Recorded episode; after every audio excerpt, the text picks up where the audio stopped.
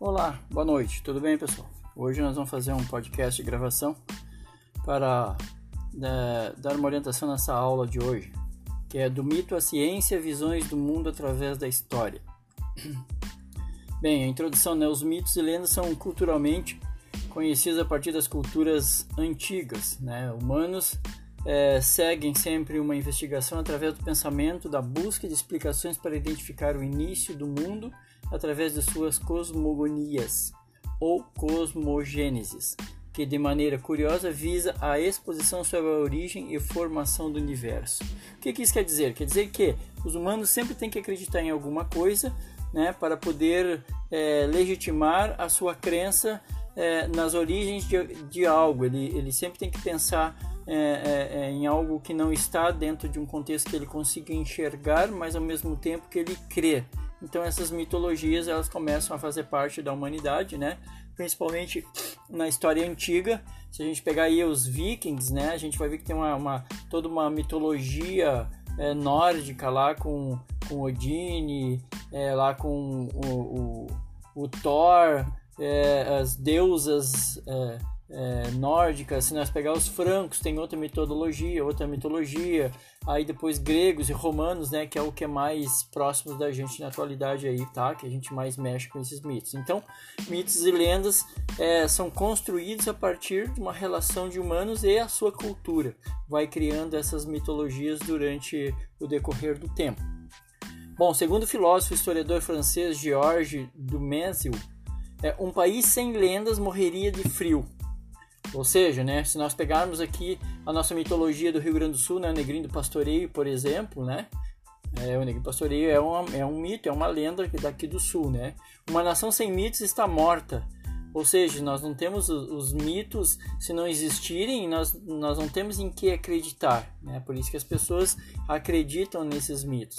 Mitos e lendas são histórias que, de uma maneira ou de outra, afetam o percurso da história e modelam alguns fatos históricos, ou seja, eles vão dar uma modelagem aos fatos históricos a partir dessas crenças e essas crenças, essas pessoas vivendo dentro da história, né, como nós somos agentes históricos, a nossa cultura ela vai se disseminando, ela vai se ultrapassando e nós vamos é, acreditando cada vez mais dentro desses fatos é, míticos e lendários. A influência está profundamente enraizada na cultura, a tal ponto que às vezes o mito e a realidade misturam-se. Mitos e lendas têm atuado ao longo da história como propulsores da educação através dos seus costumes e semelhanças. Ó, propulsores da educação. Né? Então, a, a, a mitologia ela traz um regramento dentro de um processo social né? Ela traz assim regras estabelecidas através da crença, né? Então, se a gente pegar todos uh, os, uh, os povos antigos dentro das suas crenças, a gente vai ver que sempre tem uma ética, sempre tem uma maneira de fazer as coisas, tudo a partir de que eu acredito no, no, na entidade ou no Deus ou, ou, nessa própria mitologia ou nessa lenda, né? Que a partir de um período vai acontecer tal coisa e assim por diante, tá? Então esse filósofo, historiador ele vai dizer então que um país sem lendas morreria de frio. Uma nação sem mitos está morta, né? Porque ela não tem, ela não consegue rever a sua história e as suas crenças.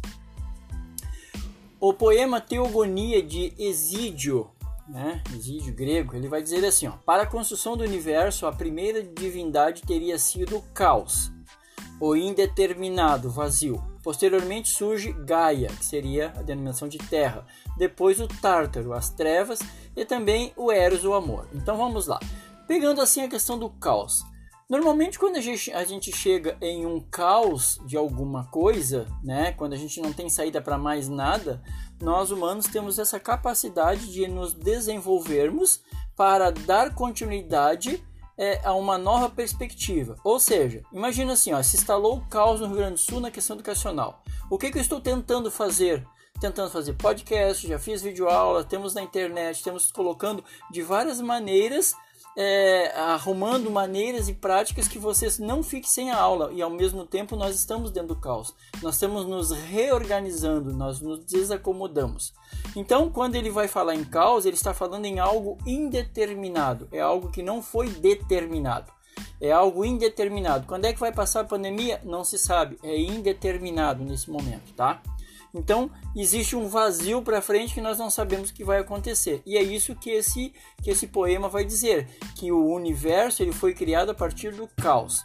Posteriormente a esse caos, esse vazio, então vai surgir a Gaia, que seria a Terra, que aí a deusa Gaia, né, que é a deusa da Terra, vai fazer ela, vai cuidar dela.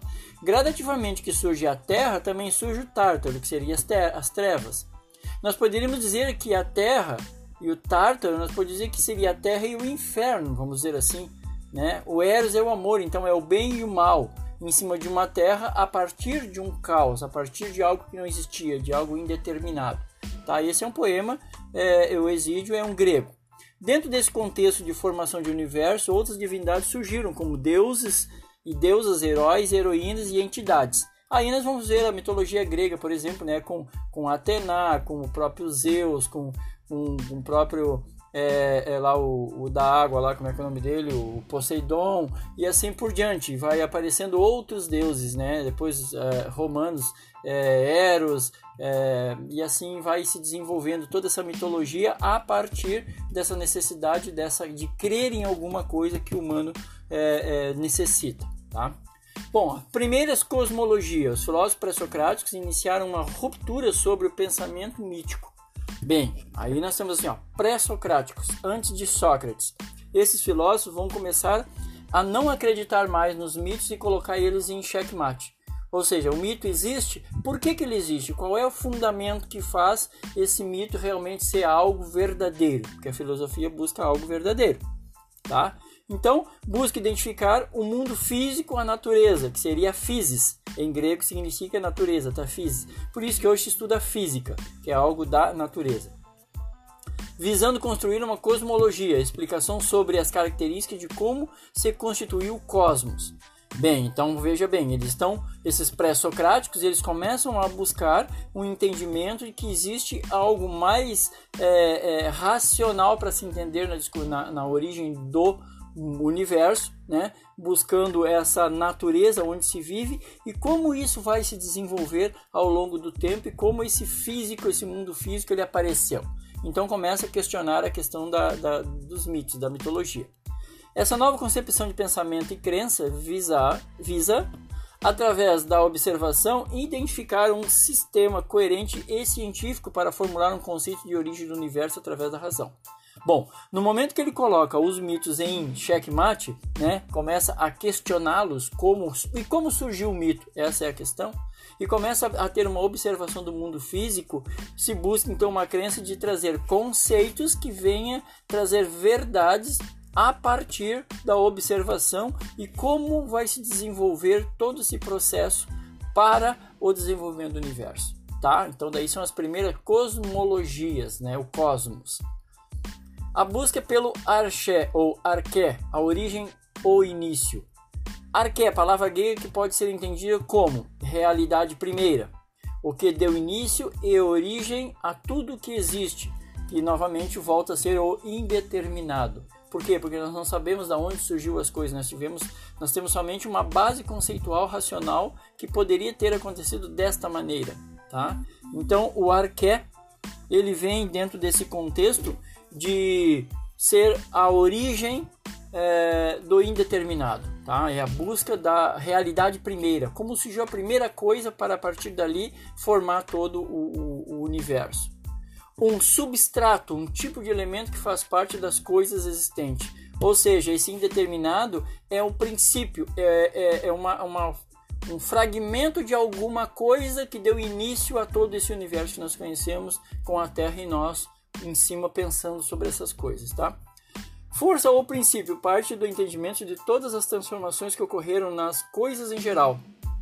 Você percebe que os pré-socráticos buscavam desmitificar o antroposomorfismo, mas procurando elementos naturais relacionados à natureza para explicar para a explicação racional. Esse antroposomorfismo é aquela mitologia egípcia, por exemplo, né, que os deuses eles tinham o corpo é, de homem, de humanos, mas a cabeça era de animais. Então é antropo, vem de antropologia. E zoomorfismo seria essa modificação do animal utilizado como sendo deuses, né? Os deuses Ra, por exemplo, egípcio, ele é ele tem a cabeça de um lobo e o corpo de, de humano.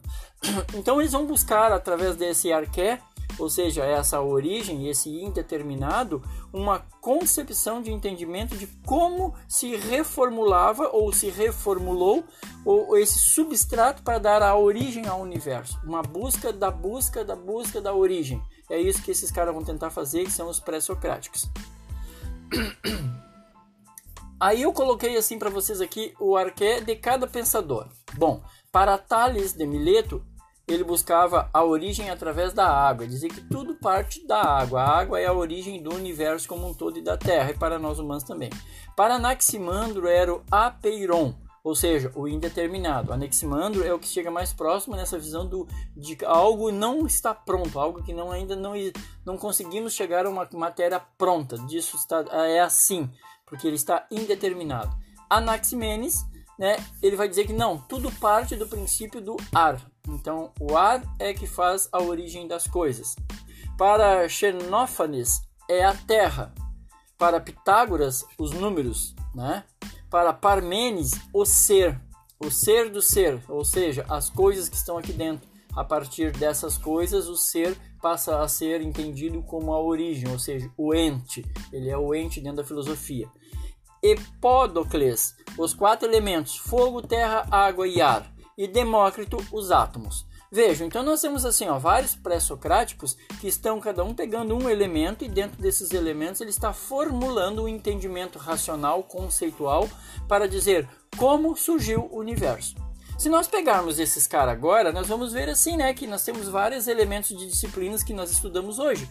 Os átomos na física, o fogo, terra e água, a biologia, o ser, a questão das relações humanas, né, a terra, a própria geografia, né, os números, a matemática e assim gradativamente a gente vai vendo que esse essa busca desses pré-socráticos é buscar a origem. E é esses caras que vão dar o pontapé inicial para um pensamento mais racionalizado, mais é, de entendimento de como as coisas se constituem ou se constituíram e o que nós estamos fazendo aqui na Terra.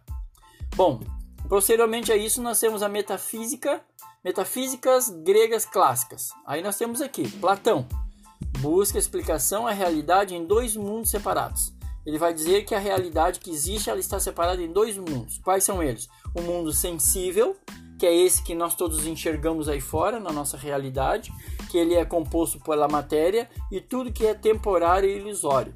Ou seja, tudo que nós vimos é o sensível, mas muitas vezes a gente não compreende o que a gente vê. E depois o outro mundo seria o mundo inteligível, que é o mundo das ideias, que é o mundo da interpretação, que é o eterno e verdadeiro, ou seja, o conhecimento a partir da ideia, tá? Então, Platão vai dizer que existe duas metafísicas clássicas aí. Metafísica, né, é, é aquilo que nós já vimos na outra aula. Metafísica é, é o que busca o entendimento dos fenômenos naturais que, que estão nos rodeando no nosso dia a dia. Então, o que ele vai dizer? Não, parei um pouquinho. Nós temos que pegar essa realidade e separar em duas partes.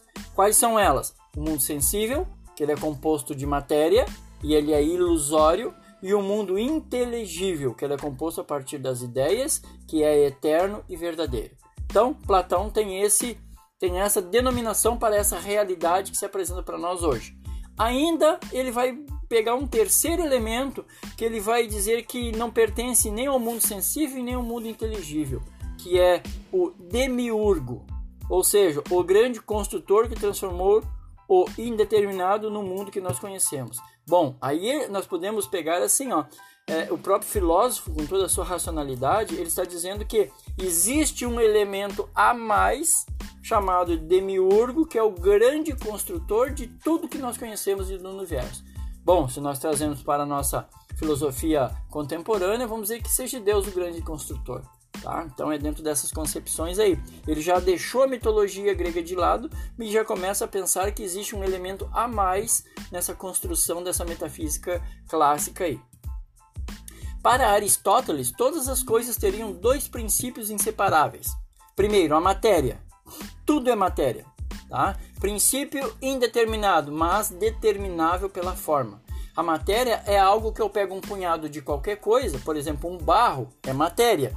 Ele é indeterminado, porque ele só é barro, é terra. Mas no momento que eu começo a moldá-lo, eu faço uma forma nele. Eu dou uma forma para ele e ele fica determinado. Então eu fiz um vaso, eu fiz uma panela de barro. Eles começam a ter uma classificação, ele começa a ter uma, uma coisa determinada. Tá? No princípio ele é só matéria. E a forma, ele vai determinar o que era essa matéria. Então, para Platão, ele, para Aristóteles, ele vai dizer que existe a matéria, que é o princípio determinado, e a forma, o princípio determinado. Dentro desse contexto, tudo é matéria e tudo é forma. Por exemplo, eu não vou dizer que um telefone ele tem a forma de um telefone. Não, ele tem a forma de algo que disseram que é. Mas na verdade ele é um, uma quantidade de, de componentes eletrônicos que deram uma forma retangular para ele, dizendo que a partir desse movimento que a gente faz tocando nele, a gente consegue fazer as gravações e assim por diante. Entendeu? Ele, ele é primeiro matéria que foi dado forma, e essa forma determinou o que, que ele vai ser, certo? Um carro. O que, que é um carro? É matéria. Qual é a matéria do carro? Metal, né? Os nossos minérios. E aí, qual é que é a, a, a, forma dele? Ele é algo indeterminado, ele é minério. Mas vamos determinar, derretemos o, o, minério e fizemos um automóvel. Eu estou determinando que pela forma do automóvel ele é tal carro. Entendeu? É isso que ele vai falar em matéria e forma. Segundo o filósofo, a origem do universo era vista como um mundo eterno, mas que teve uma força como um primeiro motor, que colocou em movimento pela força de atração. Bom, aqui ele já está dando indícios e falando sobre as questões das, da, da é, gravidade, né? Essa gravidade que depois mais adiante lá o, o, o Newton vai falar sobre ela. Então, assim, dentro dessa concepção, ele vai organizar a cosmologia aristotélica, que ele vai dizer que o universo era organizado e racional, Dentro desse processo de universo organizado e racional, vai surgir lá no período medieval um cara chamado Copérnico que vai dizer assim: existe um sistema chamado geocentrismo. Geocentrismo, tá? Que depois ele vai ser transformado em heliocentrismo. Esse geocentrismo é a Terra no centro do universo e o restante rodando em volta dela. Assim, o universo seria finito, com esferas concêntricas. Seria o que? A bolota Terra no meio e um monte de anel na volta dele. Terminou o último anel, acabou o infinito, não tem mais infinito nenhum. O espaço é até ali. É isso que ele vai dizer dentro dessa questão da matéria e forma, nessa visão cosmológica de Aristóteles. Assim existia dois mundos nesse contexto: o mundo sublunar, sublunar, região terrestre imutável, imperfeito. Seria o que o sublumar é o dia, o dia ele é imperfeito, né? Que tem o Sol, ele está em constante mudança toda a vida, e o mundo supralunar, região celeste imutável e perfeita. Supralunar seria a noite. Essa noite é onde existe é, os deuses, onde os deuses estão. Porque como é que ele vai definir isso? A partir do dia e da noite pela luz do Sol. Então, quando a Terra é, vira o outro lado, né, que ela faz o processo de rotação, ela tá pegando, ela não pega mais o sol, né, ela vai pegar mais a lua, ela vai ficar mais a parte escura. E essa parte escura então para ele é supralunar, região celeste, aonde imutável e perfeita. Por quê? Porque ele não conseguia definir como é que era, como é que, que, que dividia esse mundo em duas partes, em, em luz e escuro. Então o escuro para ele é algo super perfeito porque ele, ele, é, ele é o nada, ele é o indeterminado, ele é o vazio. Esse escuro, então, os deuses estariam nesse contexto. E o outro, né, o sublunar, seria então a parte mutável, aonde temos todo o processo de fotossíntese, luz e assim por diante, e dá para ver as imperfeições da Terra e as imperfeições do humano né, dentro desse contexto de é, geocentrismo e cosmologia aristotélica. Dentro desse processo todo, o renascimento é a dissolução do cosmos. O Renascimento ele vai, ele vai, é, é, os filósofos que vão trabalhar no período medieval renascentista, eles vão é, descaracterizar e desmitificar toda essa essa cosmologia, cosmogonia é, de Aristóteles. Por quê? O Renascimento vai mudar a mentalidade de como constituía o cosmos. Surge a ciência moderna. A ciência moderna com base em, com base com a, em Aristóteles, claro, e Platão e Sócrates, mas com o heliocentrismo, né? do Copérnico, nós temos o Galileu Galilei também, que, é, que é, vai fazer é, estudos sobre os planetas, ele vai perceber que existe toda uma ordenação, né? tem todo um mecanicismo dentro disso, e aí então começam a, a, a desmontar essa concepção filosófica de geocentrismo e passa a ser então o heliocentrismo, ou seja, a Terra ela não está é, parada, ela está em movimento. O Sol está parado e o restante de todos os planetas rodam na sua gravidade em volta desse Sol. Então a gravidade, por ela estar presa né, a, a esse sistema solar, esses planetas todos que compõem inclusive a Terra, Aristóteles estava certo. Então surge a física, a astronomia, o racionalismo se materializa, assim surge o heliocentrismo com o Sol fixo e os astros em movimento. É isso que eu falei anteriormente. Ao contrário do que Aristóteles dizia, agora o universo é, é visto como homogêneo e infinito.